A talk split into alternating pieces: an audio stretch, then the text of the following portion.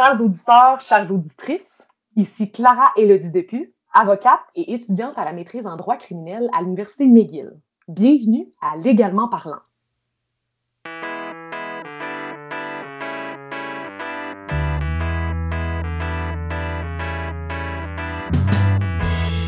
J'ai la chance de recevoir aujourd'hui David Carpentier. David est un candidat au doctorat en sciences politiques à l'Université d'Ottawa et un membre étudiant du Centre de recherche interdisciplinaire sur la diversité et la démocratie. Ses recherches, financées par le Centre de recherche en sciences humaines, portent sur les politiques publiques élaborées par les villes en matière d'intégration des personnes immigrantes. David est aussi coordonnateur adjoint du réseau des municipalités en immigration et en relations interculturelles du Québec. Bonjour David. Salut, bonjour Clara. Alors David, euh, aujourd'hui, euh, on aimerait t'entendre sur la question de l'intégration des personnes migrantes. Je comprends que c'est aussi ton, ton champ d'intérêt au doctorat et à la maîtrise. Alors, on sait que récemment, la ville de Montréal s'est positionnée sur trois enjeux qui sont liés à la, à la citoyenneté, pardon, euh, d'abord, euh, l'enjeu de la laïcité. Alors, on sait que la Ville de Montréal euh, s'est opposée à différents projets de loi du gouvernement québécois en matière de la laïcité. également, l'enjeu de la langue française. il, y a, il y a quelques mois, la, la Ville de Montréal a adopté un plan euh, en matière de valorisation de la langue française et le gouvernement du Québec euh, aussi une réforme de la loi 101. Et finalement, euh, le racisme systémique, on sait que la ville de Montréal reconnaît l'existence du racisme systémique au, au sein de l'administration municipale, alors que le gouvernement Legault, quant à lui, refuse d'en reconnaître l'existence. Euh, il y a également les élections municipales qui s'en viennent en automne 2021, où Denis Coderre fait du vivre ensemble un thème central dans sa campagne électorale. Euh, à Montréal. Et c'est ce qui m'amène, David, à, te demander, est-ce qu'on peut croire que euh, les villes, les municipalités ont un rôle à jouer en matière d'immigration, d'intégration des personnes migrantes? Et si oui, quel est ce rôle? Bien, euh, d'entrée de jeu, la réponse courte euh, à ta question, Clara, euh, c'est oui. les municipalités ont un rôle grandissant à jouer en matière d'intégration des personnes immigrantes et d'aménagement de la diversité ethno-culturelle. Puis à cela, il est possible d'identifier deux volets de leur intervention euh, destinés à, ces publics cibles-là. Euh, le premier peut euh, concerner la prestation de services publics. Donc, les municipalités développent des programmes, des initiatives dans une panoplie de domaines destinés aux personnes issues de l'immigration, quand on pense notamment aux loisirs, au sport ou, même à la culture. par exemple, dans les bibliothèques, de plus en plus de programmes sont mis en œuvre afin de favoriser la francisation euh, la familiarisation des, jeunes enfants euh, avec le livre euh, en français. donc, un volet prestation de services publics et d'autre part un volet organisationnel. Donc, la prise en compte finalement des demandes et des besoins de, ces clientèles-là, de ces publics-là, par les municipalités. On parle notamment de, la création d'unités administratives responsables de ces enjeux-là. on parle aussi de l'attribution à un élu sur le sur le conseil ou le comité exécutif de la ville euh, d'une responsabilité spécifique, notamment surtout en, matière de relations interculturelles. Et on parle aussi euh, de, la création d'instances consultatives, euh, de citoyens et, de citoyennes nommés afin de guider les élus dans la prise de décision sur les enjeux qui ont trait justement à la diversité. Les, les municipalités jouent un rôle important en matière d'intégration des immigrants, mais je, je, t'ai pas demandé là, de quoi on parle quand on parle d'intégration des personnes migrantes? C'est une excellente question. Une définition que j'apprécie bien du, euh, concept euh, d'intégration est offerte euh, par le sociologue Émile Durkheim. Puis, d'entrée de jeu, cette définition-là déconstruit une conception qu'on peut avoir de la notion d'intégration. habituellement, dans le discours public, on associe souvent intégration à immigration. Euh, on, parle de l'intégration économique, de l'intégration linguistique des personnes immigrantes, euh, mais on oublie souvent que euh, originellement, le concept d'intégration renvoie finalement à la société en entier. donc, Émile Durkheim, lui, identifie deux dimensions qui définissent qu'est-ce qu'est une, société moderne qui est dite intégrée. et ces deux, ces deux ces deux dimensions-là renvoient finalement au nombre d'interactions que euh, les individus au sein d'une société peuvent avoir entre eux, d'une part, et d'autre part, le partage d'un système de croyances, donc des idées ou des valeurs fondamentales que euh, les individus qui interagissent entre eux partagent. Puis, euh, qui s'occupe de, l'immigration au Canada? On est quand même dans un pays où on, sait bien, il y a deux paliers gouvernementaux, le, le, gouvernement fédéral et les gouvernements provinciaux. Donc, qui s'occupe de l'immigration euh, parmi ces gouvernements? Au niveau du Canada, selon l'acte de l'Amérique du Nord britannique, qui est un peu notre première constitution formelle qui a été adoptée en 1867, l'immigration est une compétence qui est dite concurrente ou, selon notre compréhension, qu'on pourrait qualifier de partagée entre les gouvernements provinciaux et le gouvernement fédéral. Euh, c'est-à-dire que euh, quand on parle de compétences concurrentes, les lois, les, lois fédérales adoptées par la Chambre des communes ont une prépondérance sur les lois des assemblées législatives provinciales. Et jusqu'aux années 60, euh, euh, au, Canada, c'est effectivement euh, le gouvernement fédéral qui a assumé l'essentiel des responsabilités en matière d'immigration et en matière d'intégration. Et les auteurs dans la littérature parlent finalement d'un processus de fédéralisation de la gouvernance en immigration qui est survenu à partir des années 1960.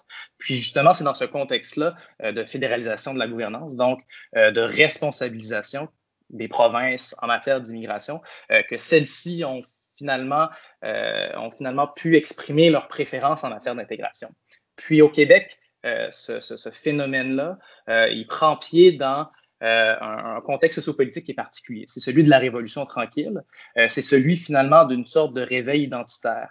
dans les années 60, il y a eu une commission, la commission Parents, qui, une commission d'enquête euh, commandée par le gouvernement à, l'époque, euh, qui a justement mis en lumière un, phénomène qui était inquiétant pour les, francophones, c'est celui de l'anglicisation des enfants euh, d'immigrants dans le réseau scolaire anglophone protestant, surtout à Montréal. Puis c'est à partir de ce moment-là, finalement, qu'il y, a eu un éveil collectif où euh, les gouvernements québécois successifs ont fait de, de l'intégration et de la langue française la pierre d'assise euh, de, leur, euh, de leur programme politique en matière d'intégration.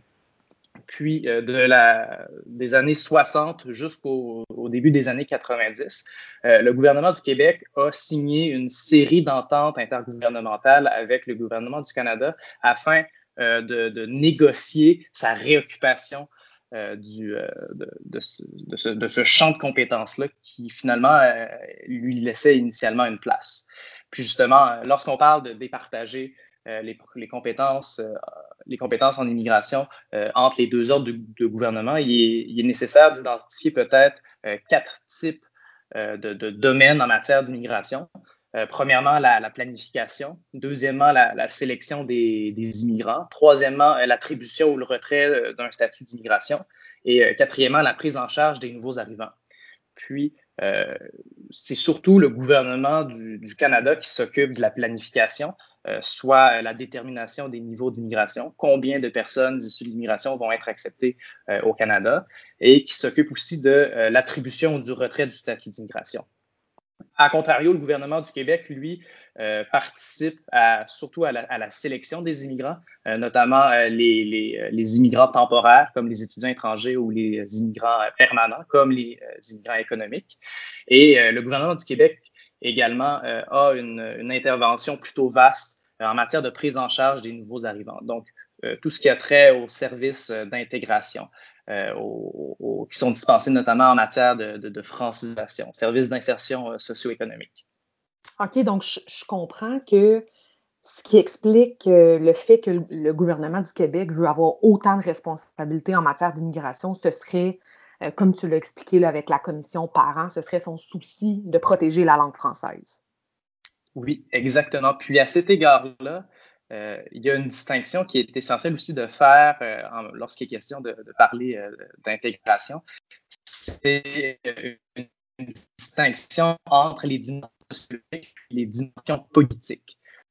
Actuellement, la Fondation sociologique, ça fait écho à une sorte de processus multidimensionnel à travers lequel une personne issue de l'immigration va être amenée à participer à la vie politique, sociale, culturelle ou même économique de la société d'accueil.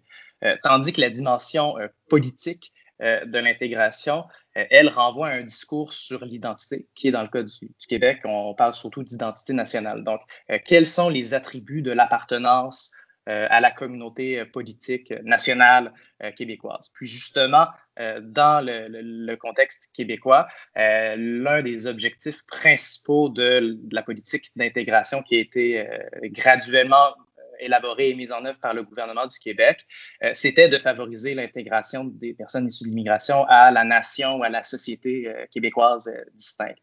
Puis à cet égard-là, il y a le, titre d'une thèse de doctorat d'une d'une chercheure belge qui est très, intéressant, qui est très intéressant. son titre, le titre de sa thèse, c'est Intégrer pour exister. Puis c'est ce, ce, ce, ce titre-là s'applique bien finalement à la situation québécoise, euh, où est-ce que les, les, gouvernements successifs se sont rendus compte euh, que pour assurer le poids euh, démographique, mais aussi politique du Québec dans l'ensemble canadien, il fallait qu'il y ait euh, des, des, des, des interventions, des, mesures robustes qui soient mises en place euh, pour que les nouveaux arrivants qui viennent s'établir choisissent le Québec comme, comme société d'accueil. Mmh, ben c'est ce qui m'amène un peu à, à te demander parce que tu, bon, je comprends que tu nous as expliqué qu'il y a un partage de responsabilités d'une part entre le, le Québec euh, et le Canada, mais tu nous as aussi expliqué au début de la présentation qu'il y a euh, aussi les municipalités qui jouent un rôle important. Mais qu'est-ce qui explique, le fait que les municipalités euh, ont commencé à jouer un rôle aussi important dans, dans l'intégration des immigrants? Oui, effectivement, dans les dernières décennies, les municipalités ont, élaboré et mis en œuvre des politiques d'intégration des personnes euh, immigrantes. Euh, il y a deux ensembles de dynamiques qui peuvent euh, expliquer cela. des dynamiques qui peuvent être qualifiées de bottom-up et d'autres de top-down. dans une perspective peut-être de mobilisation à la base, on parle souvent de la transformation démographique des grands centres urbains. Donc, l'idée finalement que les villes se soient graduellement diversifiées, notamment sur le plan des origines ethniques, raciales, culturelles et tout. Et au regard de cela, il y a de nouvelles demandes qui ont été adressées aux administrations municipales et celles-ci finalement les ont écoutées. Et à contrario, ou d'autre part, au niveau des dynamiques top-bottom, c'est un peu le contexte que j'expliquais précédemment en lien avec la fédéralisation de l'immigration. Euh, donc, les provinces ont été graduellement habilitées à intervenir en matière d'intégration euh, au Canada. Euh, mais cette dynamique-là, on pourrait dire, trouve également une prolongation dans la sphère municipale, dans la mesure où, à partir des années, à partir des années 90, sous le paradigme finalement du néolibéralisme, il y a certaines réformes qui ont été adoptées et le gouvernement du Québec, par exemple, a décidé euh, de donner de plus amples responsabilités à de nouveaux partenaires, donc les villes notamment et les organismes communautaires. Puis c'est dans ce contexte-là finalement que euh, au Québec, il y a eu des ententes qui ont été signées, des ententes de services qui sont essentiellement administratives, euh, entre différentes municipalités qui accueillent des personnes issues l'immigration sur leur territoire et le ministère responsable de l'immigration. Puis, puis juste pour être certaine, mais quand tu parles de la, de la dynamique bottom-up, ce que, ce, que, ce que je comprends, c'est que les populations deviennent de plus en plus diversifiées en raison de l'immigration. Et c'est cette diversification-là qui force euh, l'administration municipale à, prendre en compte, en fait, la diversité puis à prendre position que je comprends. exactement. Ben, forcer, euh, dans le sens qu'on pourrait dire, par exemple, le fait que la population se diversifie, ça fait en sorte que, euh, par exemple, il y a de nouveaux réseaux de, de nouveaux réseaux de solidarité qui se créent. Euh, il y a des associations qui se créent, des groupes qui se créent, puis ces groupes-là sont euh, davantage en mesure d'exprimer leurs revendications, euh, d'exprimer, mm-hmm. d'avoir de vouloir avoir voix au chapitre, puis de demander à ce que la ville intervienne, notamment lorsqu'il est question, pour prendre des exemples d'actualité, de profilage racial, mm-hmm. d'une part, mais d'autre part, il y a également les élus municipaux qui, eux, doivent finalement euh, représenter politiquement les populations euh, qui, qui, les élisent. Donc, ces deux dynamiques-là peuvent être prises en compte. Et, bon, je comprends que, en fait, finalement, il y a beaucoup de monde qui s'occupe de l'intégration des immigrants au Canada. puis, puis toi, tu t'es intéressé à la question de, de l'incongruence entre, d'une part, les politiques publiques par les municipalités et les politiques publiques par national, donc par le, gouvernement du Québec. Puis, tu t'es intéressé plus particulièrement au cas de la ville de Montréal. Mm-hmm. D'abord, pourquoi la ville de Montréal? Pourquoi avoir choisi cette ville en particulier? Ben, la ville de Montréal est, un cas d'étude intéressant puisque euh, c'est le principal foyer de l'accueil et de l'intégration au Québec. Euh, donc, euh, par exemple, pour une population de, près de 1,7 million de personnes en 2016, près de 34 sont, de, ces personnes-là sont issues de, l'immigration. D'une part, puis d'autre part, au-delà de la représentativité, ben, c'est près de 70% de l'immigration au Québec qui s'y concentre. Puis euh, justement, euh, euh, tu le mentionnais, Clara, moi, ce que j'ai fait justement dans le cadre de mon, travail de, maîtrise, de mon mémoire de maîtrise, c'est que j'ai évalué cette incongruence-là, puisque je me suis posé comme question, ou plutôt le raisonnement qui me motivait, c'était de me dire, d'accord, les villes occupent un, rôle grandissant en matière d'intégration. comment est-ce que finalement euh, les personnes euh, sont intégrées au niveau, au, niveau, au niveau de la métropole? Comment est-ce que euh, les administrations montréalaises, elles, se comportent et quel discours véhiculent-elles concernant l'intégration? quelles orientations politiques promeuvent-elles? Et est-ce que ces orientations-là font écho ou non aux orientations qui, qui sont proposées par le gouvernement du Québec? Puis d'ailleurs, les orientations proposées par le gouvernement du Québec, tu, je comprends que tu qualifies ce modèle-là comme étant un modèle québécois d'interculturalisme. Euh, qu'est-ce que l'interculturalisme? Oui, justement. Donc, euh, l'interculturalisme, c'est un concept qui a connu une certaine popularité dans la foulée des travaux de la commission Bouchard-Taylor sur les pratiques d'accommodement reliées aux différences culturelles en 2007. Euh, donc, c'est à la fois un, modèle idéal type, donc sur le plan philosophique, et c'est aussi un ensemble de pratiques qu'on peut voir concrètement sur, euh, sur le terrain lorsqu'il est question notamment de la francisation. Mais sur le plan plus philosophique, euh, plusieurs personnes décrivent l'interculturalisme comme étant une voie mitoyenne entre un modèle assimilationniste à la française, où on fait la promotion d'une identité citoyenne et on essaie de, euh, d'aplanir les, différences culturelles, religieuses, linguistiques, d'une part, et d'autre part, le modèle euh, multiculturel anglo-saxon, où on reconnaît et valorise, euh, par exemple, l'expression des particularismes religieux, culturels, linguistiques dans l'espace public. Donc, c'est un modèle ou un idéal type qui est en quête d'équilibre. Euh, spécifiquement, dans le contexte québécois, on parle souvent d'un équilibre entre les aspirations identitaires d'une majorité culturelle de tradition française euh, et euh, le respect de la diversité ethnoculturelle. Puis justement, ça, trouve quand même un certain ancrage dans les documents qui, ont été proposés par le gouvernement du Québec.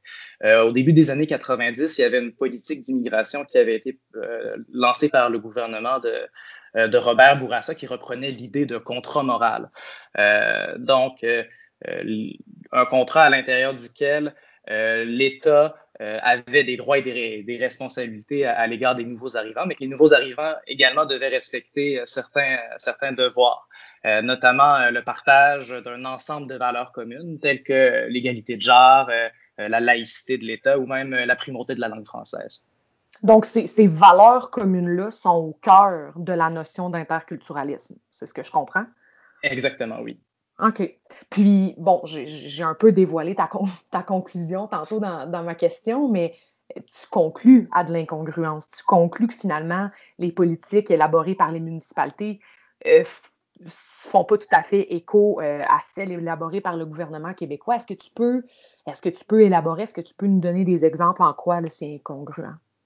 Ouais, ben à cet égard-là, moi, mes travaux se sont spécifiquement penchés sur euh, le cas euh, de la ville de Montréal. Mm-hmm. Puis, sans nécessairement en arriver à une conclusion très, très, très formelle comme quoi euh, il y a une incongruence, puisque quand même, il y, a, il y a, matière à nuance. je pense qu'il y a lieu de dire euh, qu'il y a, l'existence d'une tension, une tension entre la manière dont les autorités publiques montréalaises conçoivent l'intégration et euh, la manière dont les autorités publiques euh, québécoises conçoivent l'intégration. Par exemple, au niveau du gouvernement du Québec, on conçoit l'intégration comme étant l'intégration à la nation québécoise. Puis ces considérations-là ne sont pas nécessairement prises en compte au niveau de la ville de Montréal.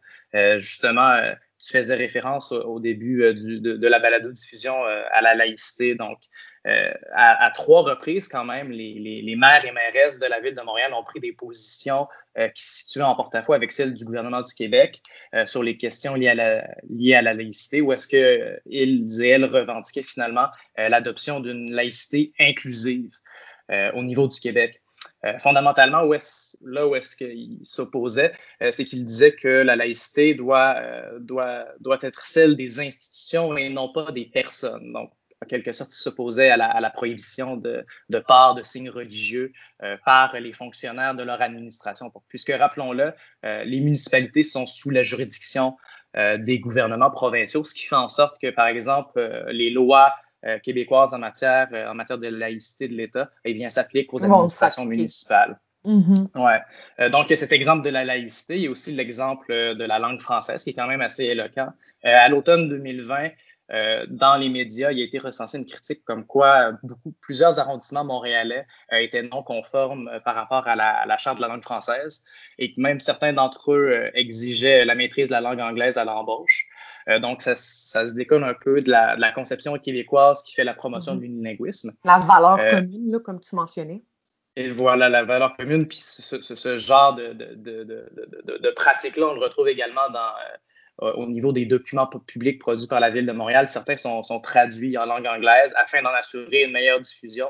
mais ça entre en tension finalement avec l'idée du français comme langue commune de la vie publique, comme lingua franca. Euh, pour plusieurs.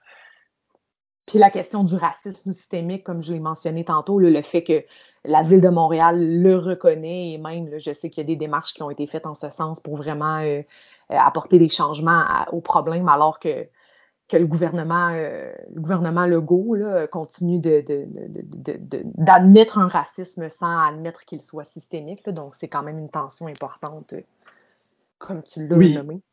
Oui, effectivement. Euh, est-ce que tes, recherches euh, t'ont, amené à penser à des, réformes qu'on pourrait adopter sur le plan juridique? Oui, mais sans nécessairement innover, euh, je te dirais que mes recherches ont mettre, remettent à, à l'ordre du jour certaines réformes qui ont été proposées dans le passé et qui sont d'actualité. Euh, premièrement, euh, il avait été proposé à l'issue de la commission Bouchard-Taylor d'adopter une loi sur l'interculturalisme. Euh, puis, certaines personnes croient que l'adoption d'une telle loi serait bénéfique à la société québécoise puisqu'elle permettrait finalement de donner des orientations politiques claires en matière d'intégration des personnes immigrantes et de reconnaissance de la diversité ethno-culturelle et raciale aux différents acteurs, aux différents acteurs finalement qui œuvrent en matière d'intégration qui œuvrent auprès de ces populations-là. Euh, par exemple, dans mes travaux, euh, qu'est-ce, que, j'ai dénoté, c'est qu'au niveau, au niveau de l'administration montréalaise, eh il y avait plusieurs fonctionnaires qui se se sentaient pas suffisamment outillés pour répondre aux demandes des publics issus, issus de l'immigration.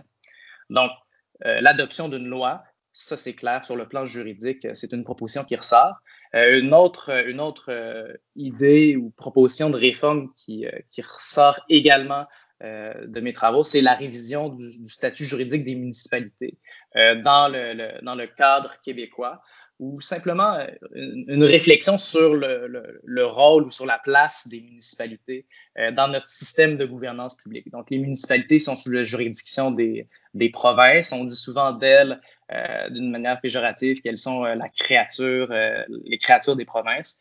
Puis il y a une littérature quand même qui montre qu'effectivement elles rencontrent certaines limites sur le plan de la gouvernance, notamment dû à leur financement. donc, je crois qu'on est rendu à un moment où est-ce qu'on pourrait réfléchir à comment mieux équiper nos municipalités afin qu'elles puissent répondre euh, aux enjeux liés notamment à la réception de l'immigration internationale.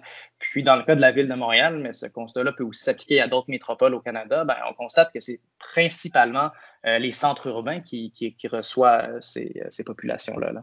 Donc, ce serait important, selon toi, de, de reconnaître le, le, le, rôle très important joué par ces municipalités, puis ça, ça mènerait sûrement aussi à euh, davantage de fonds pour aider les municipalités à assumer ces, responsabilités-là. Oui, tout à fait. OK. Puis, euh, quels sont tes, futurs projets de recherche? je comprends que tu es rendu au doctorat. tu t'intéresses à quoi dans le cadre de ton doctorat? Alors, ben, mon, mon, mon doctorat est, euh, constitue un peu la, la, prolongation de mes travaux à la maîtrise. Mm-hmm. Donc, euh, à la maîtrise, j'ai évalué la congruence entre euh, la politique montréalaise d'intégration et le modèle québécois d'interculturalisme. Au niveau du doctorat, je souhaite approfondir cette réflexion-là en, en, rajoutant deux cas d'études supplémentaires. Euh, deux cas d'études municipaux, donc euh, la ville de Barcelone et la ville de Montréal. Donc, faire une comparaison euh, de ces deux villes-là avec la, ville de Montréal. L'autonomie, la, ville de Barcelone et la ville de Montréal. Mais ah, c'est Bruxelles que je voulais dire. OK, parfait. Barcelone et Bruxelles et Montréal. Tu compares ces trois villes-là. Exactement. Puis dans le fond, c'est trois métropoles qui évoluent dans des, des, des, États plurinationaux où rivalent sur, le, sur leur territoire plusieurs régimes de citoyenneté ou plusieurs projets de construction nationale. Euh, par exemple, on, peut penser à Barcelone, à la concurrence entre un projet de construction nationale euh, espagnol d'un côté et catalan euh, de l'autre côté. au niveau de la ville de Bruxelles, on peut penser à un projet de construction nationale flamand d'un côté et francophone belge de l'autre. Et idem au niveau de la ville de Montréal, où est-ce qu'il y a une certaine tension entre euh, une conception québécoise de l'intégration, qui renvoyait tout à l'heure à l'interculturalisme, puis il y a une conception qui est plus canadienne, euh, multiculturelle de l'intégration. Donc, de voir si euh, ces tensions au niveau des régimes de citoyenneté ont une influence sur la manière dont les administrations municipales se comportent sur ces enjeux. C'est super intéressant. Donc, je, je comprends, David, que il y a beaucoup de villes qui sont, qui sont touchées par, mais euh, ben, en fait, qui sont appelées à jouer un rôle important en matière d'immigration. C'est pas juste quelque chose qu'on observe là, à Montréal. C'est vraiment un phénomène global. C'est un phénomène global, puis euh, c'est dû à, ce que je disais un peu plus tôt en introduction par rapport à la, diversification du profil euh, démographique des, des, des grandes métropoles ou des centres urbains. L'immigration est avant tout un, un, fait urbain et au regard de cela, les villes doivent développer une réponse. Par contre, euh, il y aurait matière à nuancer relativement à leur rôle puis à leur importance puisque dans leur contexte euh, juridique respectif, euh, les, les, villes ne, ne, peuvent pas compter non plus sur beaucoup de ressources pour assumer cette responsabilité-là. Merci beaucoup, David, pour tes précieuses, explications. Merci d'avoir accepté euh, de te joindre à nous. Euh, chers auditeurs, chères auditrices, merci pour votre écoute et retrouvez-nous à la fin du mois de juin pour un prochain épisode.